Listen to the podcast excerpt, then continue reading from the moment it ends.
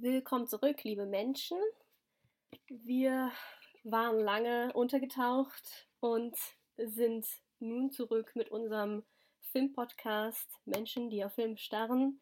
Dabei sind heute einmal ich, Tabea und Lukas. Hi.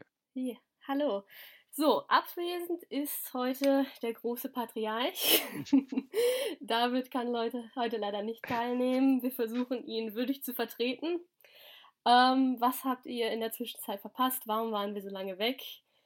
Das letzte Mal befanden wir uns noch auf einem verdammten Flugzeug, das so gut wie ähm, so gut wie abgestürzt war. Wir haben es im letzten Moment dann noch retten können. Dann waren wir über einen Monat mit Udo Kier unterwegs in einem Raumschiff und haben Gal Costa gehört. Und nun sind wir wieder zurück und möchten heute mit euch über Kleber Mendoza Fius und Giuliano Danez, ich hoffe, ich habe das nur richtig ausgesprochen, Film Bakurau von 2019 reden.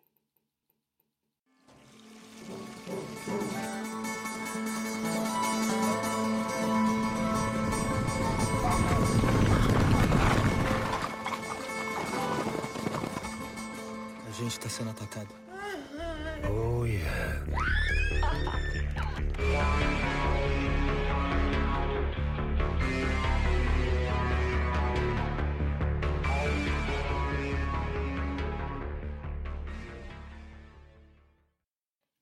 Es ist ein äh, dystopischer Film, könnte man sagen. Es ist auch als Weird Western bezeichnet worden. Ähm, aber Lukas, sagt uns doch bitte einmal, worum geht es in diesem Film? Ähm, in Bacurau geht es eigentlich darum, dass ein Dorf in Brasilien, ich glaube, es ist, ist in der Norden Brasiliens, das habe ich mir jetzt gar nicht mehr gemerkt, ähm, ein Dorf irgendwo in Brasilien, sagen wir jetzt erstmal, ähm, soll von der Landkarte verschwinden. Und wir folgen zu Beginn ähm, einer Heimkehrerin, also die einer, einer Ärztin, oder nee, ist nicht Ärztin. Ähm, Naja, sie schmuggelt irgendwie Medizin. ja, also sie, Fall. sie, sie wird so ein bisschen als Ärztin gezeichnet. Ähm, kehren wir in dieses Dorf zurück, in dem sie vorher gelebt hat und ähm, dort erm- erleben wir eigenartige ähm, Anzeichen dafür, dass irgendwie eine Katastrophe drohen könnte. Ähm, wie du schon meintest, so leicht dystopische, apokalyptische Vibes kommen dort bei.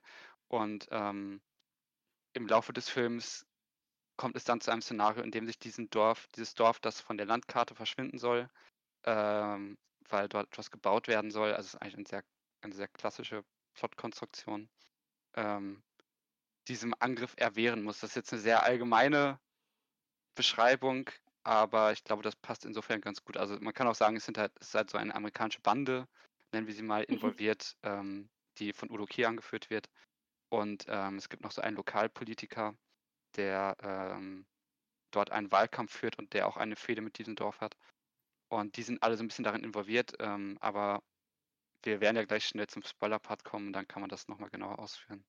Ähm, aber so viel sei da erstmal gesagt, es ist halt ein Film mit Western-Elementen, der aber eigentlich auch viele andere Elemente vereint, da kommen wir gleich dann auch nochmal drauf zu. Und ähm, dann leite ich mal direkt über und frag mal, wie hat er dir denn gefallen? Oder hat, falls du noch irgendeine Ergänzung zum Plot natürlich hast, kannst du die auch noch gerne Äh, bringen. Ich habe eine kleine Ergänzung ähm, zu was völlig anderem. Das wäre David wahrscheinlich nicht passiert, aber ich habe völlig vergessen anzukündigen, worum du mich gebeten hattest. Ach Ähm, ja, und ach Gott. zwar, dass man uns in Zukunft dann doch endlich mal kontaktieren kann. Und zwar äh, am besten über Twitter. Allerdings, den Account müssen wir noch erstellen. Das heißt, wir teilen euch dann hoffentlich in der nächsten Folge mit, unter welchem Account ihr uns dann antwittern könnt mit Fragen, Vorschlägen und ähm, ja, ich weiß nicht, was wir uns da sonst noch so vorstellen. Ihr gestaltet das dann einfach mit, unseren äh, Twitter-Feed. Kaum, ja, und jetzt, achso, ja, dazu sage ich noch kurz. Ähm, also, eigentlich ist das so die Chance, die wir jetzt nutzen könnten, mal irgendwie so, es wäre jetzt gemein, irgendwelche David-Jokes zu machen, weil wir das natürlich sicherlich hören. Und ähm, das können wir natürlich eigentlich auch lustig ausnutzen. Davon gehe ich aus. Aber vielleicht mal so den einen oder anderen Seitenhieb. Aber natürlich charmante Seitenhiebe. Ähm, ja, aber ja, kaum ist er nicht da, geht uns natürlich alles durch.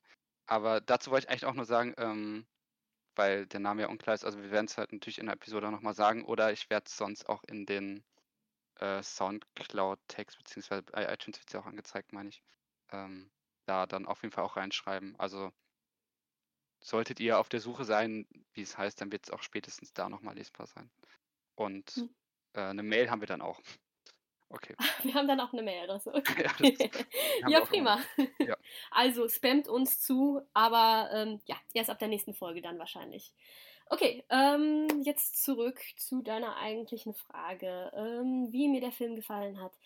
Äh, also ich kann eigentlich nur sagen, ähm, ich, das ist, glaube ich, der erste Film, von dem ich zu 99,9% überzeugt bin, also den wir jetzt hier im, im Rahmen des Podcasts bisher diskutiert haben. Also ich fand ihn ähm, wirklich äh, fabelhaft einfach nur. Also wie er ähm, mit seinen Figuren ums Ensemble umgeht, also dass es ein bisschen ähm, dezentralisiert äh, äh, erzählt wird, dass wir uns äh, nicht an einen Helden oder an eine Heldin die ganze Zeit dranhängen können ähm, wie diese Dynamiken innerhalb dieses Dorfes Bakurau dann äh, gestaltet werden, wie das halt einfach auch zutiefst ambivalent ähm, dargestellt wird. Das sind ja jetzt nicht zu 100% irgendwie reine, äh, saubere Leute, aber die sich die Dynamik in dieser Dorfgemeinschaft anzuschauen, das macht einfach Spaß. Der einzige Kritikpunkt, den ich habe, ach ja, was ich noch vergessen habe, also ähm, Musik, äh, auch fabelhaft, da sollten wir vielleicht gleich einmal drauf zurückkommen. Äh, Visual Storytelling bin ich auch, ähm, also ist es ja schon eine Weile her, dass ich den Film gesehen habe, aber da war ich auf jeden Fall auch wirklich in den Bann gezogen. So, und jetzt mein einziger Kritikpunkt ähm, wäre, dass ich halt, was der Film da mit diesen Antagonisten macht, äh, also Udo Kier und, und diese amerikanische, äh, ja, Großwildjägertruppe, nenne ich sie jetzt mal, ähm, dass, dass die erst irgendwie sehr platt charakterisiert sind und dann doch irgendwie versucht wird, denen irgendwie so eine Art ähm, Individualisierung zu geben. Ähm, ja, das, das fand ich, das hat dann irgendwie nicht so ganz reingepasst, aber ansonsten, ja, würde ich dir jetzt einfach mal das Wort wieder übergeben, wie du den Film fandest, möchte ich gerne hören. Ja, da kann ich gar nicht so viel zu ergänzen, also mir geht es da recht ähnlich.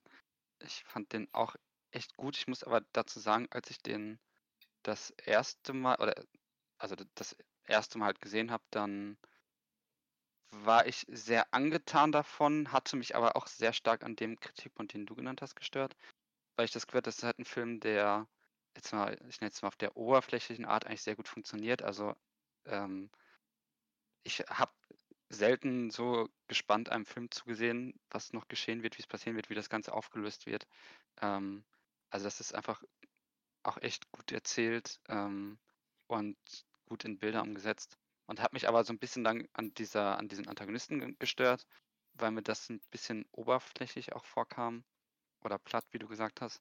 Und dann, als wir dann nochmal ähm, irgendwann darüber geredet hatten und was ja dann noch so ein bisschen der Anlass war, dass wir dachten, okay, lass uns hier auf jeden Fall nochmal drüber reden, ähm, habe ich so gemerkt, okay, doch, da steckt auf jeden Fall schon auch mehr drin, auch wenn ich bei dieser Udo Kier-Figur, glaube ich, auch immer noch so ein bisschen bei dir bin. Also ich bin mir, ich bin auf jeden Fall deutlich weniger der Meinung, als ich noch zuvor war, dass das irgendwie nicht so richtig gelungen ist. Mittlerweile finde ich es eigentlich recht spannend, wie sie das machen. Ähm, aber da werden wir dann noch drüber reden.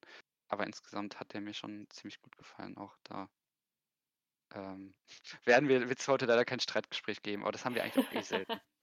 ja gut, vielleicht hätte David jetzt noch was einzuwerfen zu den Frauenfiguren in diesem Film. Das ist, glaube ich, immer so ein bisschen sein Pet Peeve, habe ich irgendwie das Gefühl.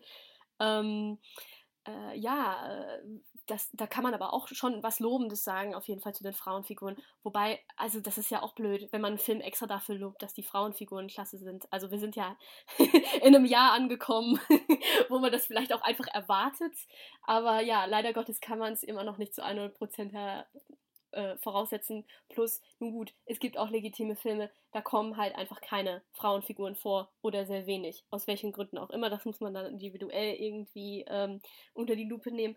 Aber auf jeden Fall in diesem Film ähm, von äh, Fio ähm, haben wir, ich glaube, den Hauptfokus eigentlich auf, auf Frauenfiguren. Also drei fallen mir da auf jeden Fall ähm, schon mal ein. Also wir haben ja einmal ähm, die äh, Figur der Theresa, die du als äh, äh, ja als Ärztin jetzt irgendwie bezeichnet hast, aber gut, sie also sie ist ihr ihr Identifier für mich war halt, dass sie äh, die Enkelin von Carmelita war und Mhm. jetzt die Heimkehrerin ist. Gut, dann haben wir halt Carmelita, die ja ähm, die ähm, kürzlich verstorbene Matriarchin ist, ähm, die so ein bisschen die Seele des Dorfes Bacurau äh, äh, auch verkörpert. Ähm, plus eine, äh, wenn ich das richtig in Erinnerung habe, ist sie auch eine afro-brasilianische Figur, was sicherlich in diesem Film natürlich ähm, ja, bedeutungsaufgeladen ist.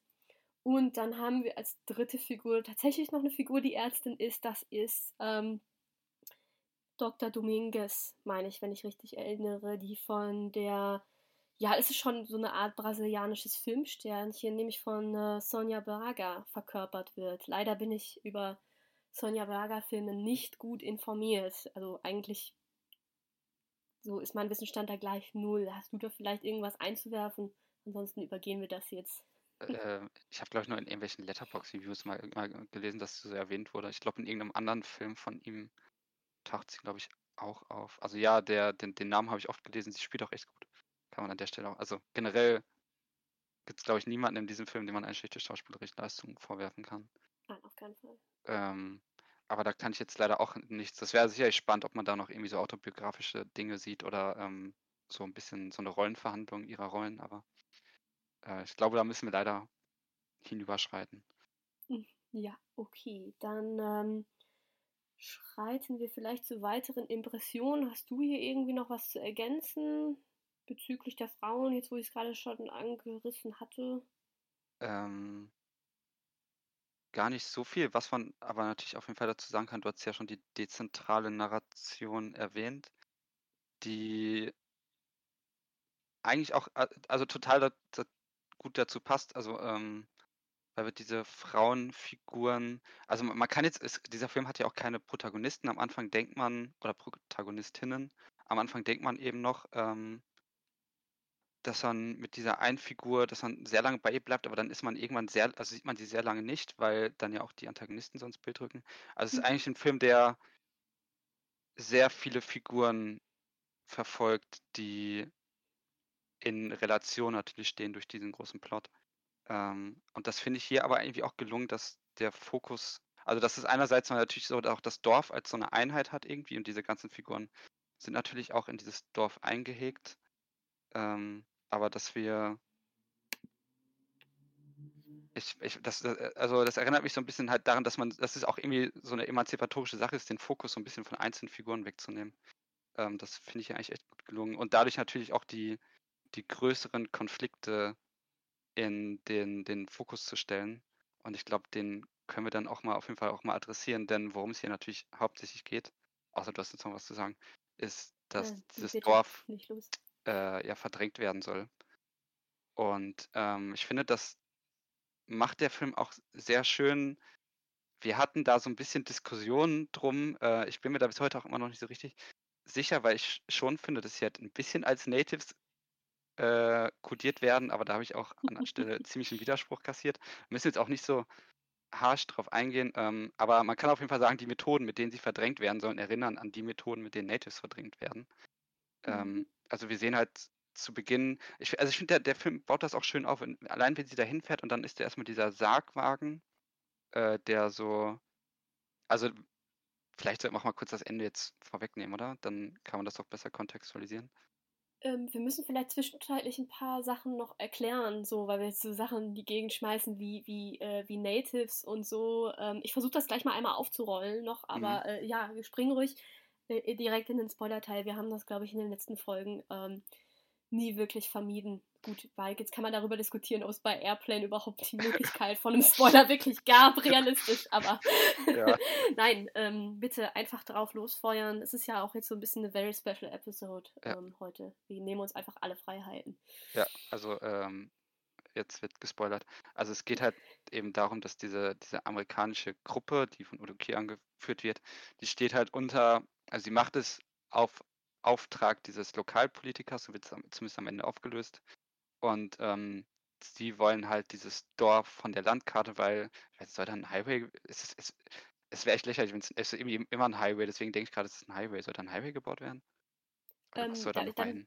Würde ich jetzt einfach mal quer einsteigen mit meinen Aufrollversuchen. Ähm, so wie ich das im, im Kopf habe, haben wir zwei äh, Probleme, also die dieses Dorf bedrohen. Problem A ist, ähm, der, der Zugang zu äh, Wasser ist nicht mehr auf dem gewohnten Wege gesichert. Es ist irgendwie, ähm, ich weiß nicht, ob dieser, dieser Politiker, ähm, dieser Tony Jr. das irgendwie veranlasst hat, ähm, der ja äh, dieses, also ja, in was ist, ich weiß, Brasilien ist ja nicht in Provinzen aufgeteilt. Also auf jeden Fall dieser Regierungskreis, zu dem das Dorf Bacurau gehört, den, äh, den, äh, äh, der untersteht ja diesem Tony Junior, der möchte auch wiedergewählt werden, der macht da fleißig Wahlkampf, niemand kann mit ihm was anfangen. Und der hat das, glaube ich, irgendwie ähm, auch abgesegnet, dass da eine größere Firma einen Staudamm gebaut hat vor dem mhm vor der ursprünglichen Wasserversorgung dieser Region. Äh, im, im, Im Nordosten Brasilien liegt sie ja. Und da wurden wir darüber unterrichtet ja auch, dass im Nordosten ähm, quasi das, das wahre Volk Brasiliens lebt. Man kann jetzt vielleicht nicht zu 100% von Natives sprechen, aber es ist nah an, an Natives dran. Also wahrscheinlich sind die auch zum Großteil vom Ursprung her ähm, irgendwann äh, äh dorthin migriert, also jetzt die Vorfahren natürlich, aber ähm, ja, die werden auf jeden Fall unterdrückt von, ich sag mal, imperialistischen Mächten. Ähm, also auch jetzt im, im realen Leben wird das natürlich so noch äh, rezipiert, dass halt der Nordosten Brasiliens äh, unterdrückt ist, einmal von äh, nordamerikanischen äh, Einflussnehmern, von, ähm, vom reichen Süden oder von den reicheren ähm, von den reicheren äh, äh, Küstenregionen Brasiliens, glaube ich. Mhm. Ähm, wohin habe ich uns jetzt geführt? Also ich glaube, ich habe jetzt was erklärt, aber ich glaube, ich habe vielleicht jetzt mehr verklärt. Was war unser ursprünglicher Punkt? Ja, also es, es ging ja echt darum, was Ach. da überhaupt erstmal erzählt wird und das Ende. Genau. Also Problem 1 war ähm, dieses ähm, Sinnbild, dass es zwar eine Ressource gibt, aber die wird halt nicht gerecht verteilt ähm, jemand hat ein Monopol darauf, verkörpert durch diesen Staudamm, so dass Wasser halt jetzt irgendwie kilometerweit durch die Gegend gefahren werden muss, um überhaupt zu dem Dorf Bakurau zu kommen. Zweites Problem war, glaube ich, nicht, dass das Dorf irgendwie ausgelöscht werden soll, damit da irgendwas Schönes gebaut wird oder irgendeine Ressource ähm, äh, äh, irgendwie ähm, la Avatar ähm, geklaut werden kann, sondern es war, glaube ich, einfach reiner Sport. Ähm, man wollte halt dieses Dorf auf digitalem Wege erst einmal ähm, unsichtbar werden lassen, damit man dann, ähm, also diese Gruppe um Udukir herum, sich äh, schön die äh, Leute einen nach dem anderen äh, wegschnappen konnte, weil es, das sind ja Waffenfanatiker, Udukirs Leute, und die würden halt gern mit ihren schönen Waffen auch äh, äh, schießen. Und da haben sie sich als Ziele nicht einfach irgendwelche bedrohten Wildtiere ausgesucht, sondern die schießen am liebsten auf Menschen. Aber das äh, müssen halt ganz bestimmte Menschen sein. Das sollten wir vielleicht auch nochmal erklären. So, ich hoffe, ich habe dich jetzt irgendwie nicht zu weit vom Weg abgeführt. Äh, nee, also ich glaube, glaub, jetzt ist zumindest auch mal klar, worum es Genau, jetzt zum ersten Mal haben wir klar ausgesprochen, was eigentlich der Konflikt ist. genau, und das, das Dorf eben dies auch erst im Laufe des Films bemerkt. Also ich finde das halt schön aufgebaut, wie gesagt, am Anfang dieser Sargwagen. Dann ähm, haben wir irgendwann so Bilder wie eine Herde, die von einer Ranch irgendwie einmal durch die, durch die Stadt reitet, so nachts. Äh, wir haben diesen Wassertank, der angeschossen wird, weil sie sich das Wasser dann über so einen Wassertank besorgen. Und auf dem wird geschossen. Und es ist so eine ganz systematisch, also es ist eigentlich erstaunlich systematisch, wie dieses Dorf versucht wird, ähm, ja, zu verdrängen. Und natürlich, wie du noch erwähnt hast, der, der Satellit, äh, also ähm, dass die halt von dieser digitalen Karte gelöscht werden, ist eigentlich auch eine schöne mhm. Szene, wie ja. dann die, die richtige Karte noch funktioniert, die da hängt.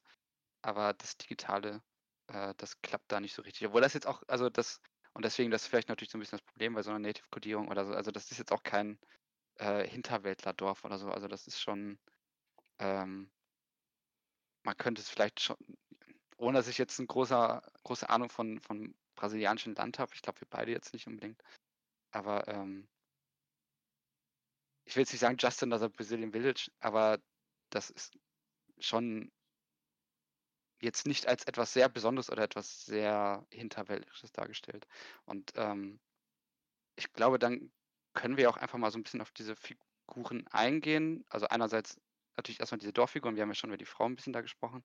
Und ähm, dass wir hier so eine sehr vielschichtige, nicht mal unbedingt homogene Gruppe haben, die aber eigentlich irgendwie ziemlich gut zusammenpasst. Also dieser Zusammenhalt des Dorfs ist irgendwie sehr mitnehmend, hatte ich das Gefühl die ganze Zeit. Ähm, also wir haben da auch so ein paar, auch so ein paar schöne Feierszenen, obwohl es natürlich auch manchmal so einen morbiden Kontext hat, aber wir haben diesen, ähm, ich habe jetzt leider seinen Namen nicht mehr parat, diesen DJ, der da so ein bisschen Musik macht und dann ähm, Mhm. Die so, so ein bisschen miteinander tanzen. Wir haben ähm, natürlich auch diese vielen Kinderszenen, die miteinander Sport treiben. Wir haben natürlich zu Beginn auch einfach schon diese Beerdigungsszene, diese, in der dieses Dorf geeint gezeigt wird. Ähm, es gibt diese, diesen ausstößigen äh, oder verstoßenen eher Lunga, Mhm. der ähm, so ein bisschen als Bandit, Drogenboss etc. gezeigt wird. Ähm, ist auch eine sehr spezielle Figur eigentlich. Auch vielleicht auch eine noch der eher am negativsten gezeichneten, ähm, die aber daraus irgendwie auch eine ziemliche Spannung zieht. Und insgesamt dieses, dieses ganze Dorf ist, also es ist i- diesen, Zusammenhalt zu sehen, das ist irgendwie etwas sehr Schönes. Ich kann es jetzt auch gar nicht richtig äh, intellektualisieren, warum dem so ist. Ähm, und auf der anderen Seite haben wir dann natürlich eben die Antagonisten um Udo Kier, diese Amerikaner, also diese total überzeichneten Amerikaner, ähm, die richtig Bock auf Waffen haben, die so viel Bock auf ihren Job haben, dass sie irgendwann, nachdem sie ähm, irgendjemanden abgeschossen haben, halt auch Lust auf Sex kriegen. Ähm, Mhm. und die auch so ein bisschen ja, einfach Punkte sammeln. Also es ist ja auch sehr stark so eine Game-Ästhetik, die da aufgegriffen wird. Auch Ja. mit dieser Drohne, UFO-Drohne. Ähm, und ja, also die wollen einfach ballern. Also so doof das halt auch klingt. Aber das, das ist es ja. Und die sammelt Punkte dabei. Also sammelt Kills. Das ist Genau. eigenartig. Was, was denkst du denn dazu? Ähm, was ich dazu denke, ist, ähm, boah, ja, also, ähm, was ich damals schon ähm, äh, gesagt hatte, also man hört es immer wieder raus, wir haben uns den Film vor einer Weile ähm, ne, äh, angesehen ähm, und schon auch darüber gesprochen. Und damals sagte ich ja schon, ähm, die, ähm, diese äh, Antagonisten und diese Gewalt, die die ausüben, das ist ja ähm, sehr over the top und in so einem komischen Spannungsverhältnis zwischen irgendwie ähm, distanziert und aber irgendwie auch total ähm, passioniert. So, also die Passion, die bezieht sich ja halt auf ähm, ja eigentlich das Gerät, mit dem gemordet wird. Ähm, und die ja, ähm, die Distanz, die baut man sich halt auf zu, zu seinen Zielobjekten. Also es wird ja in dem Film offen diskutiert, ähm, dass diese, dieser äh, Jägertrupp, dass der sehr weiß ist. das kann man jetzt, glaube ich, nicht anders sagen. Ähm, und dass geschossen werden soll auf Leute, die die halt eben irgendwie als, ja, so gruppiert haben als nicht weiße Hinterwäldler, sage ich jetzt mal. Ähm, und dann wird ja auch mal eine Grenze gezogen, ab, ab wann man sich irgendwie ähm, halt zugehörig fühlen darf zu dieser weißen nordamerikanischen Gruppe. Es gibt ja diese ganz interessanten Figuren ähm, der beiden Brasilianer ähm, aus, dem, aus dem Süden, die so als Vorhut erstmal zum Klären in das Dorf reingeschickt werden und dann tatsächlich ja auch Leute töten. Und dann wird ja bei der nächsten Teambesprechung der Antagonisten ja klar gesagt, okay, das war eine Transgression. Ähm, ihr Brasilianer aus dem Süden, ähm, ihr seid überhaupt nicht weiß genug, um hier mit uns Sportschützen äh, mitmischen zu dürfen. Und äh, ja, diese beiden Figuren, die werden dann ja auch aus dem Weg geräumt und ähm, es wird ihnen dann halt vorher noch chemisch erzählt, ja, die, die, die, die würden sich ja als weiß bezeichnen, aber das dürften sie ja gar nicht. Die sind ja irgendwie äh, maximal ähm, blasse, blasse Latinos. Also ich finde es irgendwie, ähm, ich finde es, ja, vielleicht kann man das auch problematisch nennen, wenn man jetzt weiter da reingehen würde in dieses Element des Filmes. Aber ich finde es eigentlich ähm, sehr, sehr interessant, wie der Film satirisch mit so Konstrukten wie Whiteness äh, umgeht. Und ähm, auch ähm, dieser Konflikt von Udo Kier mit einem anderen ähm, von diesen amerikanischen Negern ist ja total interessant, wenn dann irgendwie aufkommt, so ja, äh, du, ähm, ich weiß nicht, es, es, tut sich ein Konflikt zwischen den beiden auf und dann sagt der eine Amerikaner ihm so, ja, du bist ja ähm, so ein alter Nazi, du bist ja eigentlich gar nicht wie wir.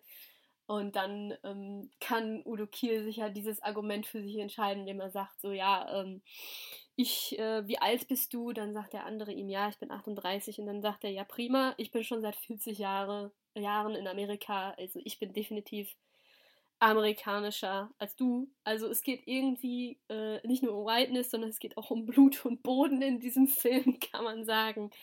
Ähm, also amerikanisch sein kann man sich zum Beispiel einfach claimen in, indem man ähm, so und so viele Jahre in einem Land gewohnt hat. Aber dieses, ähm, ja, dieses Recht der Heimat, das soll ja jetzt zum Beispiel diesen ähm, äh, Dorfbewohnern aus Bakurau streitig gemacht werden. Die, die sind halt irgendwie nicht etabliert genug äh, für, für die herrschende Schicht, um da ähm, als ja, die, die Leute, die dieses Land irgendwie gehört, anerkannt zu werden. Und ähm, ja, wor worauf wollte ich nochmal hinaus? Genau, ich wollte nochmal auf die Gewalt zurückkommen. Ähm, du hattest ja gesagt, okay, es gibt diese Szene, wo das Morden auch in Sex eskaliert. Um, das war dann der Punkt, wo ich, ähm, wie das bei solchen Filmen halt passiert, Lust bekam, dass jetzt einer von diesen, von diesen Amerikanern so beim Coitus einfach hinterrücks erschossen wird und am besten noch auf möglichst brutale Weise. Weil das ist ja halt immer diese Krux an, an solchen, ähm, ich sag mal, äh, ja, rein ähm, Ballerfilm, weil mir jetzt gerade kein besseres Synonym einfällt, dass man irgendwann einfach nur noch sehen will, dass geschossen wird, egal wer auf wen schießt. Da soll irgendwie Spektakel sich abspielen vor allem. Und das ähm, schafft der Film dass sich das nicht irgendwie so eskalativ durch die ganze Geschichte zieht. Also man hat diesen einen Hassmoment dann auf die Antagonisten, wo man jetzt eigentlich will, dass die über den Haufen geschossen werden. Und dann schafft der Film einen irgendwie als Zuschauer wieder auf den Boden zu holen und zu sagen, nee, ähm, wir legen jetzt die Empathie für die Protagonisten aber nicht auch ab, sondern ähm, wir fiebern jetzt einfach mit den Protagonisten. Also ich würde jetzt das, die Dorfbewohner einmal als Protagonisten betiteln tatsächlich, ähm, dass die sich irgendwie ähm, widersetzen können gegen diesen Angriff auf sie. Ja, und ob das am Ende dann gelingt, so, ob, ob das, ich sag mal in Anführungsstrichen, das Gute gewinnt, da bin ich mir gar nicht so sicher. Das wäre vielleicht noch so ein Streitpunkt. Wie siehst du das? Ähm, ich will noch, bevor wir darauf kommen, mhm. zwei Ergänzungen machen. Weil das bei der, bei der Gewalt ich das auch interessant fand äh, es gibt ja auch eine andere Szene, die ist wahrscheinlich auch der, der stärkste Splatter-Effekt im ganzen Film. Also der krasseste, äh, wenn, also diese, die krassen Splatter-Effekte kommen ja auch bei den Amerikanern genau. äh, zur Geltung, wenn sie, ähm, da schleichen sich so zwei, also so ein Mann, der auch nicht, ja, nicht tollpatschig gezeichnet, aber der, der ist so, ich finde, der, der ist eigentlich so, so, eine, so eine bisschen weirde Figur, also auch durch sein Aussehen, weil der, so, so ein bisschen so normal und der ist auch so total gechillt und die laufen halt zu dieser, zu dieser Hütte hin und wollen, zünden die an und dann wollen sie halt in die Hütte reinschießen ähm, und die da drin haben das aber halt gemerkt, also das, ist halt ein nackter ähm, Dorfbewohner und mit seiner Frau. Und ähm, sie haben ihn aber halt voll bemerkt und schießen ihm halt mit einer Shotgun, glaube ich, den Kopf weg.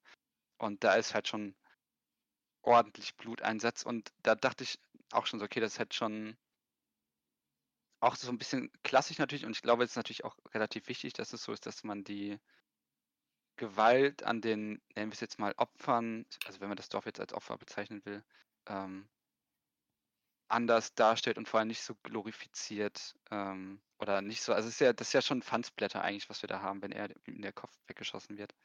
Und ähm, ich weiß ja auch, dass du da sicherlich noch das eine oder andere zum Horror sagen werden wirst, aber ich glaube, das schließen wir dann mal ähm, an unsere Punkte danach an. Und was ich auch noch sagen wollte, das fiel mir jetzt halt gerade noch auf zu deinem Punkt davor, ähm, mit dieser Gruppenkonstruktion und dieser Vorhut von denen, mhm. die nicht so richtig white sind. Das erinnert mich ja total, also auch weil du Blut und Bohnen angesprochen hast und ich da jetzt auch ähm, wieder was noch zu gelesen hatte, ähm, also aus der NS-Zeit. Mhm. Und mich hat natürlich eigentlich auch total erinnert an diese, an sowas wie ähm, jüdische Hilfspolizei oder sowas, also dass man sich natürlich, also generell, wenn man sich jetzt so in Ethnozide, Genozide etc. reinschaut, dass man natürlich dann auch, also es gibt ja auch, gab ja auch bei äh, Native Hilfspolizei, ähm, dass man sich aus diesen Gruppen nochmal Leute rausholt und einerseits dadurch dieses Gefüge destabilisiert, ähm, indem man denen so ein bisschen Privilegien zukommt, aber am Ende behandelt man sie eigentlich auch genauso wie Mhm. Dreck. Ähm, und das greift der Film ja eigentlich auch, auch wenn ich jetzt nicht unbedingt sagen will, dass das jetzt irgendwie ein Film ist, der jetzt eine Holocaust-Ästhetik oder sowas aufgreift. Also da habe ich jetzt zumindest nichts von gesehen. Ähm, Also, aber ja, das steckt natürlich auf jeden Fall irgendwie auch so ein bisschen drin. Also es ist ein Film, der eigentlich sehr viele Referenzen hat auf irgendwelche Begebenheiten. Äh, aber jetzt war die Frage zu dem Ende, ne? äh, äh, äh, ja, wobei darf ich kurz einmal quer einsteigen und dann kommst du darauf zurück. Ähm, Wir, wir, wir steigen uns einfach die ganze Zeit genau, ein. Ja, wir steigen nur noch quer ein. Das Podcast heißt ab jetzt Quereinsteiger und ähm, okay, ist völlig derailed. Nein, ähm, äh, wa- was du jetzt gerade sagtest, dass man da jetzt vielleicht nicht ähm, die automatisch die Holocaust-Assoziation hat. Also was wir, glaube ich, identifiziert hatten, als wir schon mal darüber diskutiert hatten, ist ja einmal so, okay, wir haben hier so ein Guerillakrieg-Szenario, also es wird irgendwie Vietnamkrieg Mhm. wird aufgerufen. Ähm, plus, ich glaube, die Holocaust-Assoziationen, die legen sich schon nahe, ähm, weil Udo Kier ja diesen Adlib in den Film reingebracht hat. Ähm, also ich glaube, das, ich weiß nicht, äh, das hatte ich vielleicht nicht mehr richtig erinnert, aber ich glaube tatsächlich, diese Nazi versus Amerikaner-Diskussion, die war ja ursprünglich, glaube ich, nicht komplett durchgeskriptet. Und ähm, der sein, sein, ähm, sein Gegenpart in der Szene hat ihn halt attackiert mit dem Nazi-Vorwurf, ohne dass das wirklich so als Dialog für die Figuren festgelegt gewesen wäre. Und darüber, ja, im Kontext davon, dass halt Weiße jetzt Jagd machen auf, auf äh, ja, eine Bevölkerung, die halt irgendwie als other markiert geworden ist, ist von denen, dass da legt sich schon diese Holocaust-Assoziation auf jeden Fall nahe, plus halt dieses Motiv von den alten Nazi-Ärzten und Offizieren, die sich dann irgendwie in, La in Mhm. Lateinamerika verstecken oder sowas. also schon, ähm, auf jeden Fall. Aber ähm, ja, wie, wie wird das am Ende gelöst? Genau, bevor ich jetzt auch noch zum Horror komme, kommen wir eigentlich zum eigentlichen Punkt wieder zurück, glaube ich. Wie, wie gesiegt am Ende dieses Dorf über seine Unterdrücker. Mhm. Ja, also sie schafft, also es kommt zu einem Showdown und, also vielleicht erstmal kurz beschreiben, was geschieht. Die, die Amerikaner begeben sich halt zum Dorf und das Dorf ist schon so ein bisschen vorgewandt, also ist schon in, äh, in Alarmbereitschaft und wir, wir sehen von dort aus, also wir haben eigentlich einen kompletten Perspektivwechsel dann erstmal für eine gewisse Zeit und sind halt komplett bei den Amerikanern und sie begeben sich halt in Richtung des Dorfs, kundschaften das aus und es wird gleichzeitig vorher aber auch schon so ein bisschen klar, dass das Kräfteverhältnis schon so langsam so ein bisschen gedreht hat. Ähm, und dann gehen sie halt, ja, so ein bisschen in eine Art Guerillataktik ähm, dort hinein und finden aber eigentlich erstmal niemanden vor. Also Udo Kier findet auf dem Weg noch diese Dr. Dominguez vor und hat ein kurzes Gespräch mit ihr, ähm, auf das ich jetzt gerade aber erstmal nicht noch weiter angehe. Und dann ähm, schreiten sie halt fort. Wir sehen dann irgendwann, dass die Dorfbewohner sich halt an verschiedenen Stellen versteckt haben. Und es wird eigentlich auch recht geschickt angedeutet, dass die Amerikaner sich eigentlich in eine ziemliche, äh, in keine gute Situation befördert haben, so ein bisschen in eine Falle reintappen. Und dann sehen wir eigentlich, wie die nach, nacheinander so ein bisschen ausgeschaltet werden und beziehungsweise aber auch, und das ist auch ganz weird, und da bin ich mir auch immer noch nicht so richtig sicher, dass Udo Kier auch selbst ein paar seiner eigenen Leute Mhm. erschießt. Ähm, so ein bisschen aus Spaß. Also man, man, weiß, man weiß es, ich, also ich, ich weiß es immer noch nicht so richtig. Und ähm, dann ja auch ein Selbstmord eigentlich angedeutet wird, aber dazu kommt es ja nicht, weil er vorher äh, dann auch geschnappt wird. Und ähm, am Ende sehen wir dann halt, wie die Schädel der Amerikaner so aufgereiht werden. Und ich glaube auch die, die Dorfbewohner fotografieren sie und Udo Kier kommt dann halt noch in das Dorf hinein. Ähm, wird dort hineingeführt und gleichzeitig kommt der, der Tony Junior vorbei, dieser Politiker. Und ähm, dann entblößt Udo Kier ihn so ein bisschen auch schon, man hat das Gefühl auch schon eigentlich extra. Mhm. Also ähm, er, er will, das lässt er sich jetzt nicht nehmen, den auch noch so mit ins Grab zu reißen.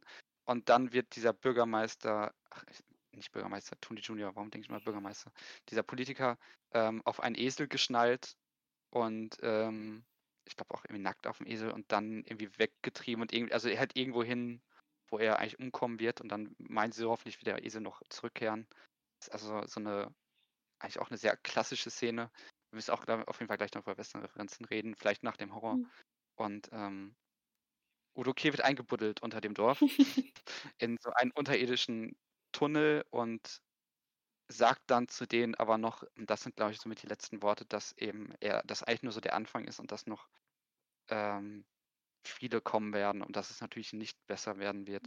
Und wir da natürlich eigentlich auch schon, auch wenn wir in diesem Moment quasi schon den Sieg sehen und das auch eigentlich eine sehr, hero also in einer gewissen Art heroische Szene ist mit diesen aufgestellten Schädeln. Also es sind ja dann die Trophäen. Ähm, dass es natürlich auf lange Sicht nicht besser werden wird. Und ähm, es, es bleibt natürlich eine Mutmaßung. Aber das Ende ist eigentlich schon, auch wenn es einen heroischen Moment darstellt, schon eher pessimistisch. Ja.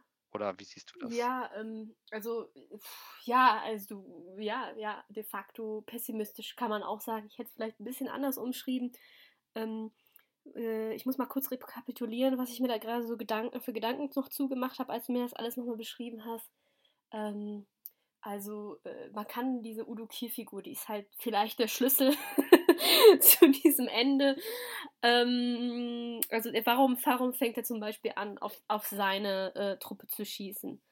Ähm, da habe ich mir äh, jetzt diesen semi-klugen Gedanken gemacht, okay, ähm, Udo Kier ist halt diese Analogie auf diesen diesen absoluten äh, äh, Menschenhass, diese absolute Selbstverachtung. Also es ist ja, also genau, er ist extrem, er hasst nicht nur alle anderen Menschen, er hasst sich selbst auch. Ähm, es gibt dann ja irgendwie kurz vor Schluss eine Szene, wo er sein, erst seine alten, eigenen Leute aus dem Weg räumt und sich dann eigentlich die Kugel setzen will. Und ähm, interessanterweise erscheint ihm dann ja Carmelita. Ähm, äh, und äh, lächelt ihn an und er lächelt zurück. Also irgendwie äh, clashen da ähm, clashen da irgendwie zwei Prinzipien äh, aufeinander in dem Moment. Halt dieses weiß-maskulin dargestellte äh, ja, Menschenhassprinzip und, ähm, und halt diese, ähm, diese afro-brasilianische Frau, die dann ähm, ja wie so eine ja, wie so, wie so eine ganz utopische ähm, Möglichkeit der, der universellen äh, Menschenliebe repräsentiert. Also es wird ja am Anfang des Films wird gesagt, Carmelita, die hat Kinder in aller Welt und damit ist natürlich auch implizit ähm, so dieser, dieser äh, Global Community Gedanke äh, ausgesprochen. Und die sind natürlich alle gleichwert und, und, äh, und gleich viel geliebt. Nur das hat, das ist irgendwie in der Welt äh, einfach noch nicht angekommen.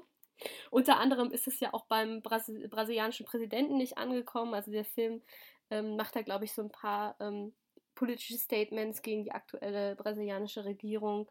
Ähm, der ähm, äh, Präsident hält ja nicht hinter, ähm, hinter dem Zaun mit seinen Ansichten gegenüber Afro-Brasilianerinnen, gegenüber Homosexuellen oder, oder ähm, äh, Transgender-Personen. Äh, also ja, es irgendwie man kann nicht sagen, dass der Film letztendlich ein gutes Ende nimmt, weil er, ähm, er, er, impliziert ja auch, dass es irgendwie so ein das Zyklen der Gewalt gibt. Es wird immer wieder Unterdrücker geben, die versuchen, das Dorf auszulöschen oder sonst irgendwie wie äh, zu assimilieren.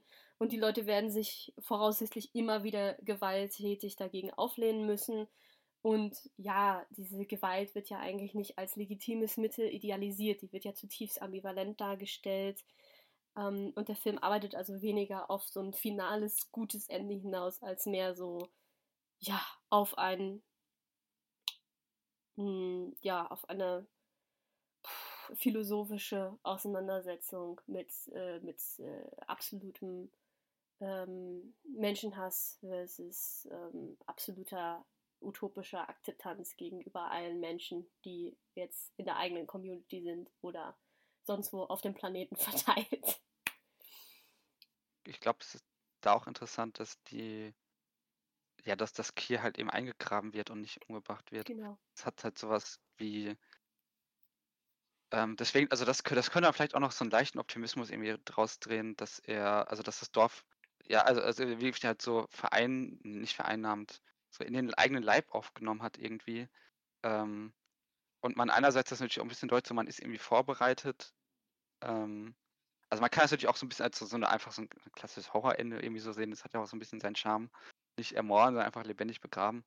Aber ähm, das ist so, ja, es hat so ein bisschen was von so einer Vorbereitung, von auch so einer Verarbeitung irgendwie. Also das, so eine Bewältigung des erlittenen Traumas oder das Schlimme wird irgendwie dadurch äh, verarbeitet. Nicht, dass man es jetzt irgendwie einfach so auslöscht, sondern halt irgendwie so in sich aufnimmt und Mhm. dadurch. Also da kann man jetzt auch viel noch zu assoziieren, aber das ist irgendwie auch schon recht bemerkenswert. Ja, Ähm, gut, ich habe jetzt auch schon ganz schön fabuliert, aber wenn du mir gestattest, würde ich dann jetzt noch die Überleitung zum Horror kurz versuchen oder äh, hast du dazu noch äh, äh, was? äh, nee, kannst du Okay, gerne machen. ja, jetzt, weil, wo du sagtest, es wird am Ende halt so gelöst, dass ähm, das Trauma irgendwie ähm, integriert wird in diese Gemeinschaft, in dem Odukir vergraben wird. Ähm, ja, gut, da war ich zum Beispiel gespalten, ob ich das irgendwie jetzt so sehen kann. Wird der wirklich, also ist das jetzt eine adäquate Bewältigung in dem Moment, dieses Vergraben, oder ist das quasi jetzt von der, von der, von der Gewalt und dem Hass befruchtet das Dorf und das, ähm, weiß nicht, also Udukir verdirbt quasi dieses Mhm. Dorf. Also das ist halt un unklar. Nur da musste ich halt denken an so ähm, Horrorfilme der, der 2010er, ähm, was aber dann mehr so, ich sag mal so, psychologische Individualdramen sind, sowas wie ähm, dieser australische Film, ähm, der Babadook. Ich weiß nicht, ob du den gesehen hast. Ach so, ja doch, Ja, wo dann die, die Gen das genau, wo dann ja. am Ende auch das, ähm, das Monster in Anführungsstrichen, was ja glaube ich irgendwie ihr Trauma und ihre Depression verkörpert, im Keller eingesperrt wird und mit Würmern gefüttert wird. Also irgendwie dieses, ähm, ja, diese Post postmoderne Resignation vor den Schrecken der Welt und den, der Schrecken in der menschlichen Seele, wo man irgendwie sagt, okay, ähm, die, die können sowieso nicht getötet werden, die können wir jetzt nur noch irgendwie internalisieren und, und das Beste hoffen.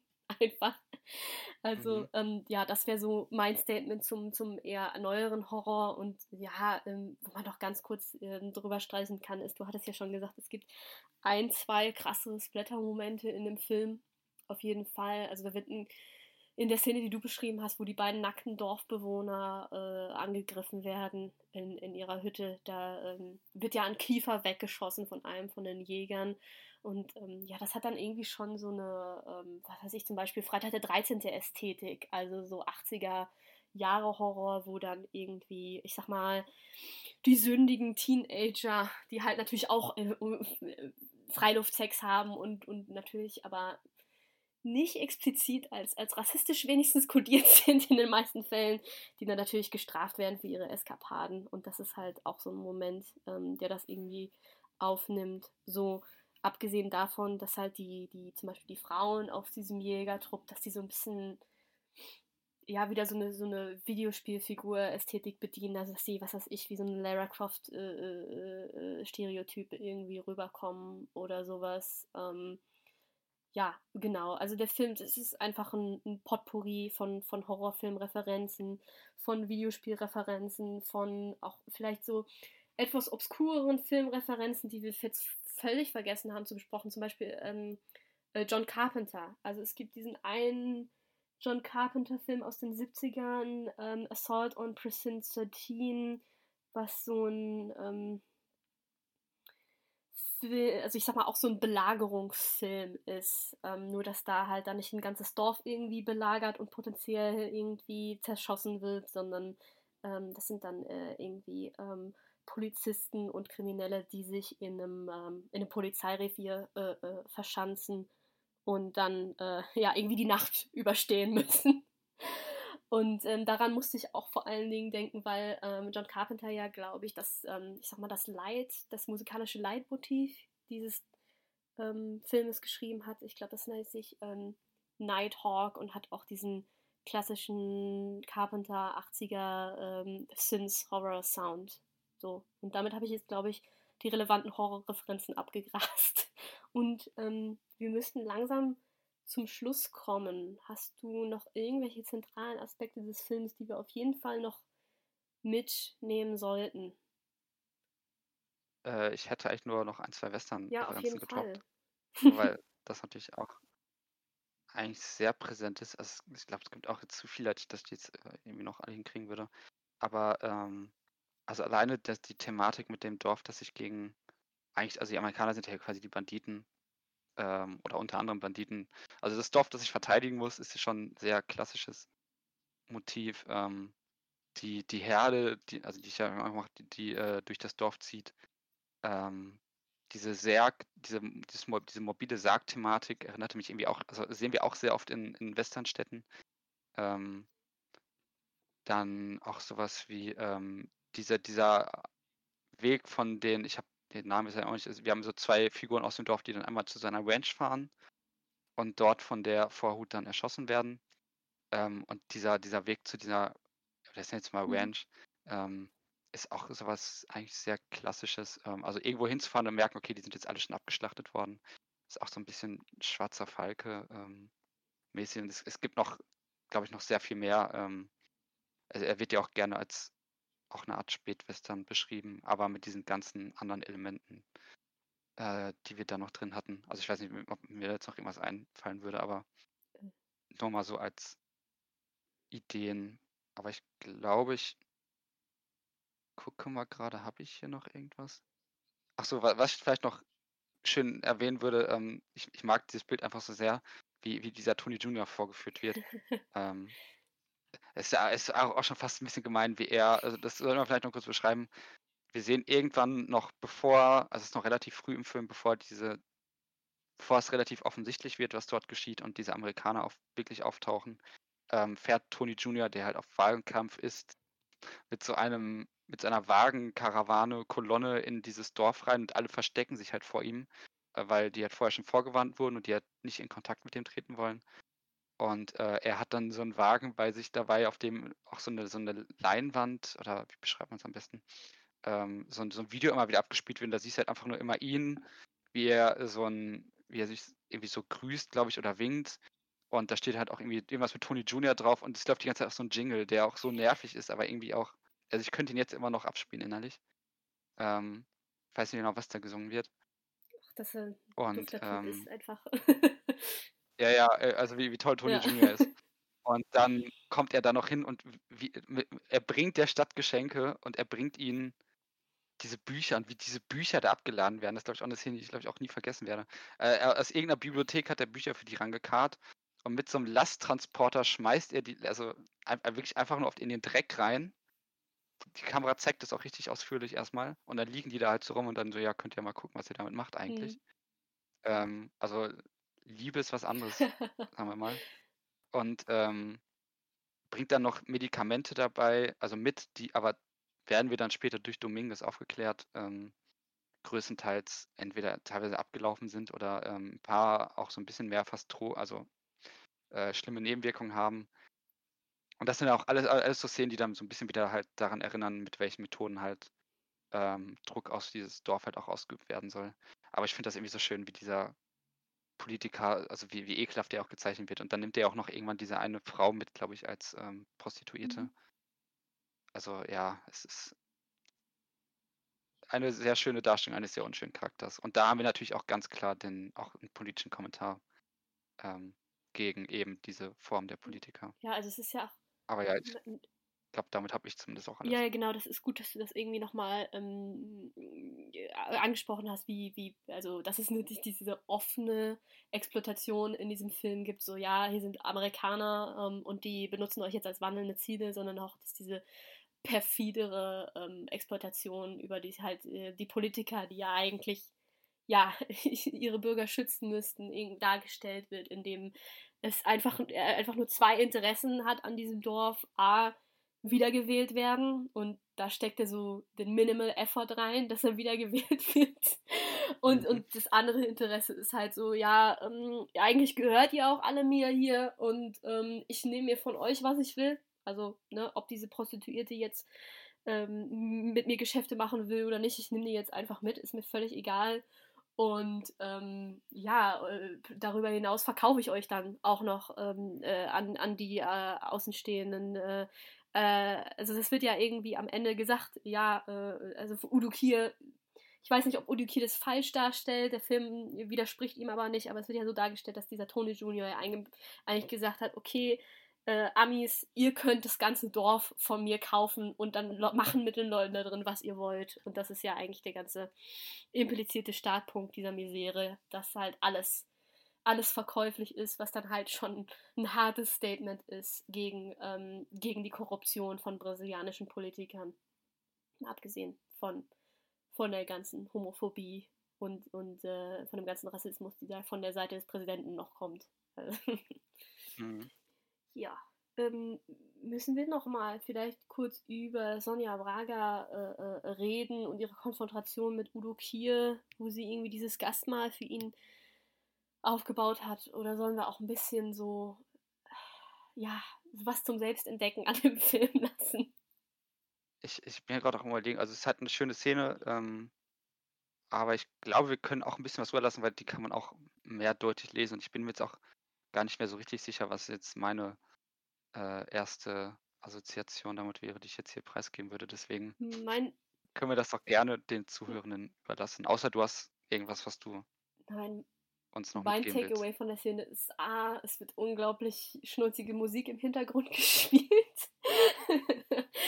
und ähm, und ähm, äh, B, ähm, sie hat, obwohl in dieser Szene nicht viel passiert, hat sie danach noch so eine Heldenrückkehr äh, ins Dorf, was ich äh, super interessant fand, weil sie ist ja an diesen ganzen Shootouts überhaupt nicht beteiligt, aber irgendwie wird diese Konfrontation mit Udo Kier auch schon als sehr zentral innerhalb dieses, äh, dieser äh, Konfrontation zwischen Dorf und, und Außenseitern ähm, geframed.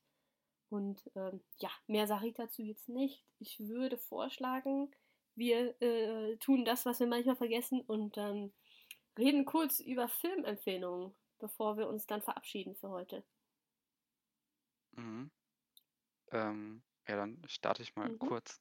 Wo ich als, als letzten Kommentar, ich finde es immer faszinierend. Ich habe ich hab keine Ahnung, wie die Figur von Udo Kier heißt, ob die überhaupt einen Namen hat. Für mich Aber ist es es ist einfach schön, man sagt einfach Udo.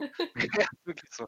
Also er ist halt, äh, also ich finde, er macht es auch wirklich gut. Also ich glaube, niemand stellt den Fragen, dass er ein guter Schauspieler ist. Ähm, und das ist halt auch eine faszinierende Figur, aber es, der, der hat halt auch sein, sein eigenes Brand und das ist halt er selbst. Ähm, und du siehst halt in irgendwelchen Filmen Udo Kier und dann, ich meine, der ist auch in unzähligen Genrefilmen, glaube ich, auch drin gewesen. Ähm, also der hat ja alles Mögliche gemacht. Ich weiß, in Lars von Trier-Filmen ist er immer gerne drei Minuten drin so. Aber ähm, also es, irgendwie freut es einen auch, den da zu sehen. Ähm, als seine echte Person. Wer weiß, wie der in echt ist. Okay. Super nett bestimmt. Wir hoffen es. Ich, ich, ich hoffe auch. Ähm, ja, was, also wir haben jetzt schon so leicht, ich werde jetzt auch nur an das denken, was ich, oder ich werde auch mich an nicht mehr groß mehr erinnern können, als was ich jetzt die letzten Tage gesehen habe. Ich habe aber, und das passt zu einer Folge, die wir hatten, auch ganz gut, ähm, wie heißt der denn? Äh, also er heißt im Deutschen Julia und die Geister und ähm, ich glaube im Italienischen, also es ist ein italienischer Film, irgendwie Giulietta Cadegri Spiri- keine Ahnung, Spiriteri oder so. Ich, ich kann auch kein Italienisch, deswegen wird das jetzt auch nichts werden. Ist aber auf jeden Fall ein Fellini-Film. Und äh, wir hatten hier mal über die Müßiggänger gesprochen. Also ich und Mhm. David vor ein paar Folgen. Ähm, deswegen passt das als Erwähnung vielleicht ganz gut. Ähm, den hat er nach 8,5 gedreht und das ist ein Film, der eigentlich auch sehr nach sehr an 8,5 erinnert, weil es, also vielleicht nur als kurz Kontext, an 8,5 ist ja dieser Regisseur, der einen Film drehen muss, aber eigentlich nicht will. Und ähm, wir eigentlich so die ganze Zeit, was so ein bisschen verdient typisch ist, so ein bisschen sich durch so surreale Traumwelten bewegen und so ein bisschen eigentlich so seine Geschichte nachvollziehen und das Ganze auch gleichzeitig autobiografisch ist. Und Julia und ihre Geister erschienen halt danach und das ist eigentlich genau eine sehr ähnliche Herangehensweise, nur an eine äh, mit einer Frau als Hauptfigur und bei ihr geht es darum, dass sie ähm, in einer Ehe lebt, aber ihren Mann verdächtigt und es wird eigentlich auch schon relativ klar, dass ihr Mann eine Affäre hat. Die beiden sind schon relativ lange halt verheiratet und ähm, sie hat damit natürlich sehr große Probleme und wird, wird in so einen starken Konflikt reingezogen. Und das Ganze wird dann auch wieder über Traumebenen erzählt, über, es wird stark so ein bisschen über ihre Kindheit kontextualisiert. Also da werden eigentlich so drei Konfliktebenen aufgemacht. Ähm, ich muss jetzt, muss jetzt nicht weiter darauf eingehen. Mir hat der aber echt gut gefallen. Also ich war schon fast ein bisschen erstaunt, wie, wie sehr ich den mochte. Ähm, weil ich einfach die Idee irgendwie total gut fand mit dieser Art von Storytelling und dieser Visualität, weil diese Bilder sind halt wirklich einfach unglaublich schön. Ähm, nachvollziehbar diesen Konflikt zu erzählen und eigentlich so ein bisschen ihre Emanzipation dadurch und auch eine starke Gesellschaftskritik reinzubilden, weil eigentlich so ein bisschen die Message des Films ist, dass sie eigentlich von aus einem christlichen äh, Menschenbild, das ihr von Kindheit mehr oder minder eingeflößt wird, eigentlich es gelernt hat, dadurch ein Martyrium zu ertragen äh, und dass es irgendwie in ihrer Identität drin steckt und dieses Martyrium zu ertragen ist dann halt diese Ehe, die er ertragen muss und davon müssen sie sich irgendwie lösen und das fand ich irgendwie sehr schön. Also ich weiß nicht, mir hat der echt gut gefallen. Und als noch eine andere, vielleicht Mini-Empfehlung, ich bin mir nicht so ganz sicher, aber da sage ich jetzt auch weniger zu. Äh, ich hatte noch von Clint Eastwood der Fall Richard Jewell gesehen oder Jewel.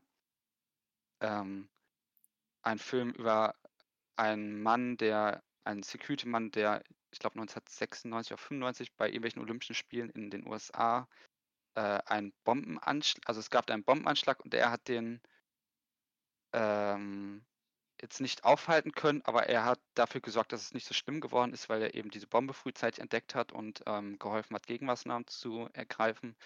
Und dann wird aber im Laufe des Films und der Geschichte, also es ist auch eine wahre Begebenheit, ähm, soll ihm aber durch das FBI so ein bisschen die Schuld in die Schuhe geschoben werden, dass er das ja gewesen sei, weil er sich als Held inszenieren will. Und daraus macht dann Clint Eastwood seinen für ihn sehr klassischen Film irgendwie der Alltagsheld, der kleine Mann, der ähm, von den Instanzen so ein bisschen verdächtigt wird und der, also äh, es ist irgendwie, ich hatte dazu ein bisschen gesagt, so Clint Eastwood glaubt irgendwie noch sehr stark an Helden, was ich irgendwie auch schon fast wieder ganz sympathisch finde, aber der Film hat trotzdem so ein bisschen seine Probleme, weil es halt schon ein sehr konservatives Weltbild ist. Mhm. Ähm, irgendwie spannend, ich, also so, so, so, eine, so ein mittlerer Film. Ich fand ihn irgendwie also interessant auch gerade in der amerikanischen Lage, so weil der halt schon ein sehr politischer Film auch wieder ist aber auch nicht unproblematisch.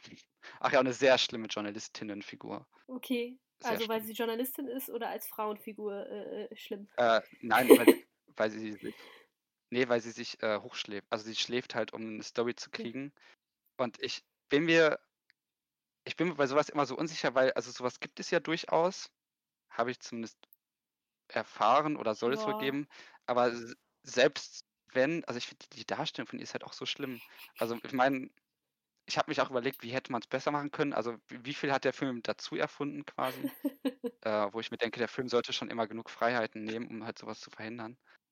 Aber sie ist, also das, das, das sie ist so, also sie ist mega überzeichnet und platt gleichzeitig. Und das ist dann, dann macht sie noch so eine Wandlung durch, die aber auch total kurz und auch total egal ist eigentlich. Und sie ist halt so ein bisschen der Auslöser für diese Katastrophe, weil sie schreibt halt, weil sie so mediengeil ist und ihre ihre Lüsternheit auf Nachrichten wird halt auch mit ihrer sexuellen Lüsternheit gleichgestellt. Ähm, und äh, sie fährt ihn dann halt so richtig an, weil sie halt diesen Artikel schreibt, aus durch den diese ganze Welle ins Rollen kommt, dass er verdächtigt wird und dadurch kommt halt diese mediale Hetzjagd auf ihn zustande. Und am Ende hat sie dann so ein bisschen, merkt sie, was sie da eigentlich Schlimmes getan hat. Und diese Film, die Figur ist aber so oberflächlich. Also ich, äh, nee. Das war nicht toll. Okay. Aber ich, ich möchte den Film, ins, ich möchte ihn trotzdem nicht komplett zerreißen, weil dieses Drama halt schon nachvollziehbar irgendwie erzählt wird.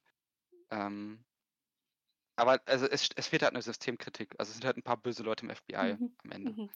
Ähm, aber ja, also für Amerika der heutigen Zeit kann man sich durchaus mal einen Clint Eastwood-Film angucken. Ja, was, was kann okay, ich dazu sagen? Das waren meine Takes. Ähm, also, was können wir tun? Entweder ähm, hochschlafen, beziehungsweise Sex für Stories äh, entstigmatisieren oder Macht so umverteilen, dass, äh, dass man das in Zukunft nicht mehr tun muss. ähm, ich musste jetzt gerade aus irgendeinem Grund an Gamergate denken, so nach dem Motto, so ja, irgendwelche äh, Leute schlafen mit Journalisten, nur dass es da, glaube ich, umgekehrt war.